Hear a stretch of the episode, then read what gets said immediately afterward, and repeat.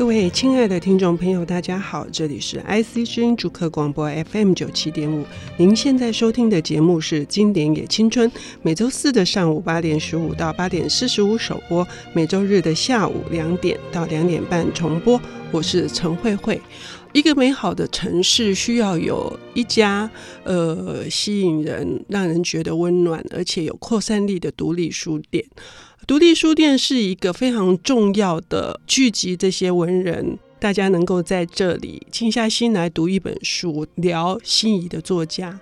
而台北就有这样子一家，我希望它有一天会变成巴黎的莎士比亚书店。哈，有这样一家令人呃觉得非常想要靠近的书店，叫做永乐座。哈。永乐座已经成为这个，应该是全台湾的这个所有的雅好译文人士非常喜欢去的一个译文空间。它不只是一家书店，而店主人是呃人称万人迷宝儿哈。他同时是一个译者，又是一个作者，有两部作品哈。最近的这本叫是。就这样开了一家书店，谈、嗯、的就是永乐座的故事。呃，石方瑜小姐，方瑜你好，谢谢 谢谢慧慧慧姐的那个开场，把我讲的太好。不过真的很开心今天来上这个节目。呃，尤其是你是一个非常求上进的人，哈，因为又现在又在东华大学的华文所念硕士，以前已经有一个美国的传播的 硕士的学位，对对对，我觉得这个更接近圆梦。嗯，这个应该是说读书这件事情有点像，我觉得有点离开城市对我来讲比较像是在做梦，就是我觉得有时候工作压力太大，我不知道你会不会有那个经验，嗯、就是有时候真的是你希望有一个地方。很像一扇旋转门那样，你可以跑过去，然后人家找不到。对对对对，人家找不到。所以那个时候，我想说，因为我其实我念图书馆，然后大学念图书馆，研究所念传播，所以其实我我是一个文学爱好者，那也从事文学。但是必须要讲说，其实如果能够进校园，而且东华很漂亮，就是去念个书，然后真的让我有一段时间全部都。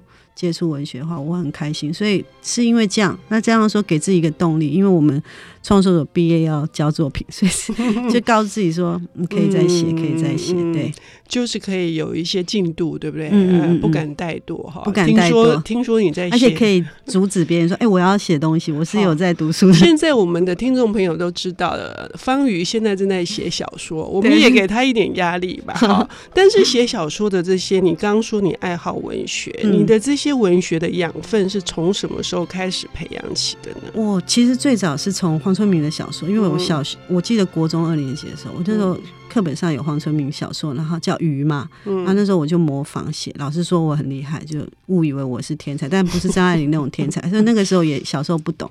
接下来其实就是我今天要讲的这个文本，就是我后来因为那段时间老师被老师夸奖以后，觉得啊自己真的也许可以写，所以我就开始阅读。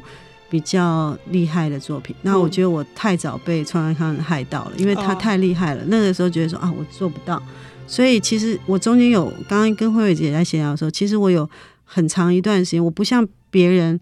为什么会那么顺遂？就他们其实一直接续。我大概从上大学以后，我就慢慢比较闲散，都在谈恋爱了。所以你说万人迷其实是因为乱恋爱。好，然后就是谈恋爱以后，结婚、工作，其实就走向职场。如果我今天没有回到家庭的话，我回到家庭是一个非常强烈而且很漫长的一个停顿。可是如果没有那个转身，我想。可能你今天看到我是广告界或者是公安界的一个，你刚刚讲说以我人格的，应该也算是一个有名的人，对，可能我们不敢这样讲说像庄淑芬或什么，可是我觉得我那个强硬的个性那个部分会出现。嗯，现在想想回家休息也有他，也不是没有好处。他现在变得让我比较柔软，可是在这个时候，因为年龄一段时间也也比较闲散，但是虽然还是很积极，就还是有一种闲散的浪漫的气质。所以我 我我觉得我今天来讲。穿上康城也是多多少少要回忆那个以前那个青春的今天叫经典，经典也青春，嗯、就是青春期那个时候，为什么这本书对我来讲很重要，嗯、或者他怎么启蒙我？对，嗯，也就是说你，你呃，在离开职场中断之后，始终接续的那些心里面的文学的火，就来自于这个诺贝尔文学奖，而且是日本的第一位诺贝尔文学奖，哈，就很有趣哦。我们的节目谈过大江健三郎，哈、嗯，就还没有谈川端康成，对、啊，所以非常谢谢你。所以今天要带来的这一本书是。伊豆的舞娘哦，这是他的名作，对对对，而且是青春时期二十七岁的作品。这是一部怎样的作品的？呃，其实他的故事非常简单，就是一个少年，嗯、然后他在二十岁的时候，因为在路上碰到一个戏班，然后就是舞娘，然后在路上跟他们结伴，然后整个都是从少年的角色眼光去看这个戏班的一些那个少女的一些言行，然后再反衬他少男。他这段时间的心情，然后里头有非常多的写人写景非常美的地方，然后一直到最后他们分开，就是整个旅行结束的时候分开，那个一一些淡淡惆怅，可是他又觉得是快感的那个过程。可是整篇小说读起来，因为它是短篇小说，你读起来会不时不时被他的一些段落打到，因为我刚。在读的时候，还是会有那种真的谈恋爱、初恋的感觉。嗯，那我读这本小说的时候，应该是也就在我也是情窦初开，然后那个启蒙的时候，所以他刚好整个扣紧了我那个那个情感。那个时候虽然我没有一个男生这样很很直接，应该也有啊，我我其实忘记，但是我就记得那个少女。很像，也是我的 idea model，就是也是、嗯、也是我的 role model。嗯、然后对川端康成，那也是他永远不能忘记，甚至以后我刚刚有讲，他其实影影响了他后面很多很多作品，甚至他整个人生。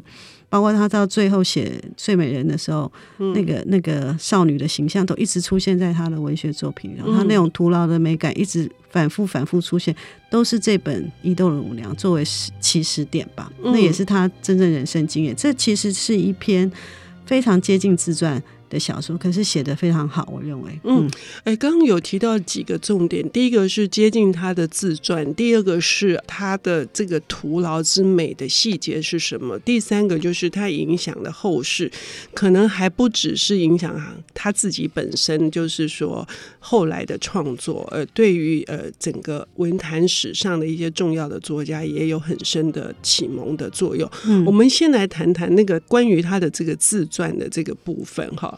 你为什么会觉得这是跟他的亲身经历？因为他后来也没有人帮他出传嘛，哈，因为什么？嗯、可是我觉得很清楚的是，其实是因为对照他整个人生的背景，比如说他他小时候一个类似孤儿的，很父母比较早死，然后跟着爷爷，然后就是也都死死了，所以他里头也有一段就写到说，他自己就写说，二十岁的我是。其实是一个孤儿，然后出来等于说出来散心，遇到了这样一个可以相依伴，而且发现他们的身世飘零，他有一种跟他们才是一家人的那种感觉。嗯，而且这个女生刚好又是他喜欢的那种类型。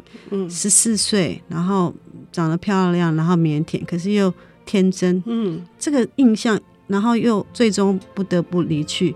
嗯，这样的过程等于是一个。美学的启发，因为你整篇读下来，嗯、他的美学的养成应该都在这里。就是他那个，他觉得这样徒劳是很美的。嗯，你想他的那个人生，他又得不到之类的，就是说，那几乎就是他的养分了。我觉得刚刚又想到说，其实也跟他的人体弱多病啊，这他整个人的气质是非常 match，所以他能够写得那么好。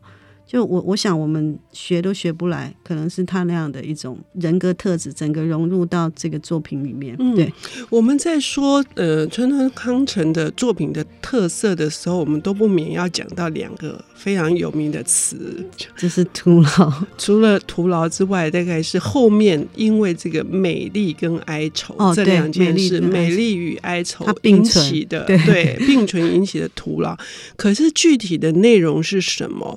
川端。康成是一个怎么样的人？他这个所谓的孤儿性格，又具体的又表现出什么？我们要休息一下，我们等一下回来。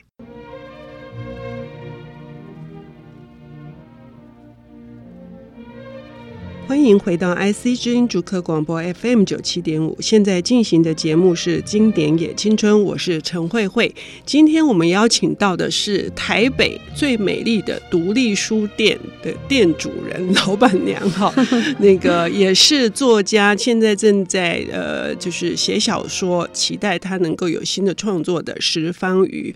方瑜你好。嗯，你好。哎、欸，我们刚刚聊到了，就是川端康成的个性，因为他的家世，嗯、就是说他的身世是孤苦伶仃的。嗯、然后他，呃，伊豆的舞娘里面这本书是说他在一个旅行的途中遇到了一个戏班子，嗯、也就是一群流浪的呃艺人。那其中有一个小女孩十四岁，非常引起他的一些遐思哈。嗯，上半段节目也提到了，就是说。说那个徒劳之美非常吸引你。那、嗯、我的想法是说，呃，因为我们谈到川上康成，我们都会觉得他是美丽与哀愁。可是显然你对这一点有一点小小的，也不是。对其实说这个他还是整个还是有种美丽与哀愁。可是因为他二十七岁这篇作品。嗯比较明朗，嗯、我觉得可能是因为他那个时候出去旅行的时候，其实带着一种愁苦。可是他遇到这个少女，其实是给他好像真的像彩虹或者像阳光，嗯，那样的一个心情。嗯、所以他即使分开了，很奇怪的是他最后还写的时候，那个突然流了泪以后，还是一阵快感。嗯、所以我觉得他慢慢养养成一种有点什什么什么，我们看到落叶飘零，他不是纯然感伤，他会觉得美。他可能对应了他自己的身世，他自己的。他自己的人生，他自己的身体，我觉得他好像就慢慢接受这种这种美学，一种很特殊的美学，然后。嗯。呃，我觉得这个是可能是吸引诺贝尔文学那些评审一种，因为那个是他们没有看过的一种男性，尤其他是男性，就是一种男性特质，嗯、居然是这样呈现，那么的阴柔，嗯、但他又不是娘，我觉得不能说他是很娘，嗯、他其实对女体非常的迷恋。嗯，那还有就是我要讲说他那个美丽的部分，嗯，他对文字的讲究，他如果讲哀愁部分，这这篇呃伊豆永聊比较淡，但是他的美丽的部分非常非常突出。我们等一下会讲，就是我我下一次要讲雪国，但我先讲说，其实川端康成这个从二十七岁的作品，他那个写景非常美。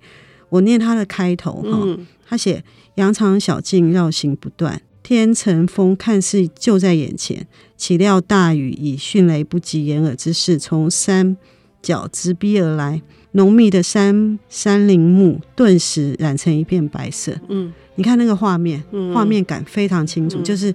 有雨，然后羊肠小径，而且山在前面是绿色，嗯嗯、然后大雨，大雨我们就刚才灰灰的，然后就，然后可是农民的山林溪就表示有雾，又一片白色。嗯，那个以电影来讲，他就几句话就把那个整个景描写出来，我觉得是非常好的一个开端。然后雪国也是类似这样，然后它里头几段我非常喜欢，是因为他在写那个少女，嗯，他在写少女就是怎么去写那个少女的。比如说，他说有一次就是他们一起去了，他就一直跟着他们，然后开始跟他们住在一起的时候，他说他就上了那个旅馆的二楼，然后他说那个少女就从楼上就端茶下来，他就说他的脸马上转为赤红，双手颤抖不已，眼看茶杯就要从那个茶壶茶盘中跌落。然后他就就是那种表情，他说我顿时被这种过于腼腆的态度镇住了。然后那个四十几岁，他们因为同行人，那个四十几岁的女人就、嗯、就骂那个少女说：“你看，真讨厌这个情窦初开的丫头。”嗯，就是我就觉得那个那个描写一个少女这样手这样颤抖，嗯、你会觉得我在想这种含蓄腼腆。嗯，我有时候会想说。现在的少女还有吗？所以你想起你的往日，对不对？对对，你当时的时候的那种心情，对，你会脸红，整个脸居然是涨红，然后还会抖，还会发抖。对对对，嗯，也就是说，川通康成借由这个。景色，觉得他吸收到了这个本来这个旅程途中的一个孤独一个人，然后突然引进了一道亮丽的，不管是阳光或者是彩虹，对对，那这样子的是形塑了你刚刚提到的，就是川端康成的美学的精髓嘛？嗯嗯，我认为是这样。嗯嗯嗯，所以说这种呃少女的主题。不单纯是女体，就是那个，尤其是少女这样子的腼腆含蓄所象征的那个纯粹跟纯洁，在这本书里面也被提炼出来了。对，对，被提炼出来，然后刚好扣合了我我们那个时候的少女也很单纯，嗯，所以你会觉得说哇，那样的美是非常的惊心动魄吧？嗯、就是你觉得就真的就被他打到了。嗯、就是我觉得男性作家大概会让我有这种哇，你真真理解，真理解。就是日本就是川端康人，我台湾最近有一个王定国先生，我觉得他也是，啊、不过他写的是熟女，对对对.他写的比较成熟的女性，对，就是他比较符合我们现在中年心境。可是那个时候我必须讲说，川端康这本《伊豆五娘》，他奠定我一个就是文学的美学的一个高度，嗯、我觉得仰望。呃，不可及。呃，而且我感觉他是中间是有一个转折的，因为一开始他看到这个舞娘的时候，他曾经动了遐思，说。因为他已经二十岁，他就想说有没有办法那一天把他弄到他的房间来啊？可是他看到了另外一个场景哈，就是你也非常喜欢那个场景之后，那个属于比较情欲方面的瑕疵，就真的转到了那种非常非常的精神的精神，对对精神的。其实这段就是也我我刚等一下会讲另外的，而而这一段就刚我念的那段，他说他也是他本来在那个有人就是他跟着他们跟上来的时候。他对他的想法，他就说他看到那个那个女生，他说这段意外的话，便使我猛然醒觉，被呃封顶老就是老妇激起的那一幻想，一下就断了线。就是在这里，他就他就觉得说他太纯洁了，因为这样会发抖。嗯、男人对女生，尤其是妓女或者是戏子这种我们所谓的就是流浪的这些，可能可以侵犯他。其实一开始是有的，嗯嗯、可在那个瞬间，他发现他竟然这样颤抖。他以至于到我们等下会讲雪国的时候，其实那个他的女性，尤其是有点类似妓女或戏戏子的这样角色，都带有一种不可思议的纯洁性。嗯，对，对，对，而且有一种借由他这个描述，就有一场那个浴场的那那一幕，啊、呃，也就是电影里面著名的那个画面。对，就是我最迷。对对对，那你可不可以讲一下？我讲一下那一段。他讲说。嗯他们同行里头有好几个人，那有一个男生嘛，男生就是跟他聊天比较多，然后他一直在跟那个男生洗澡。然后他那天早上的时候洗澡的时候，他就因为同行有一些人，然后他就看到，因为他们前一晚上也有一些人去去那里玩啊什么的，然后所以有七八个裸露的男体都在那边。可是微暗中，他说微暗中澡堂突然跑出一个裸女，像是从那个拖衣场尽头。奔跑向河岸似的，伸出双手，仿佛想要接住什么。他讲那个样子，他他身上毫无遮掩，那是舞娘。望着那他那伸长双腿的洁白躯体，我的心里是有一股清泉流过。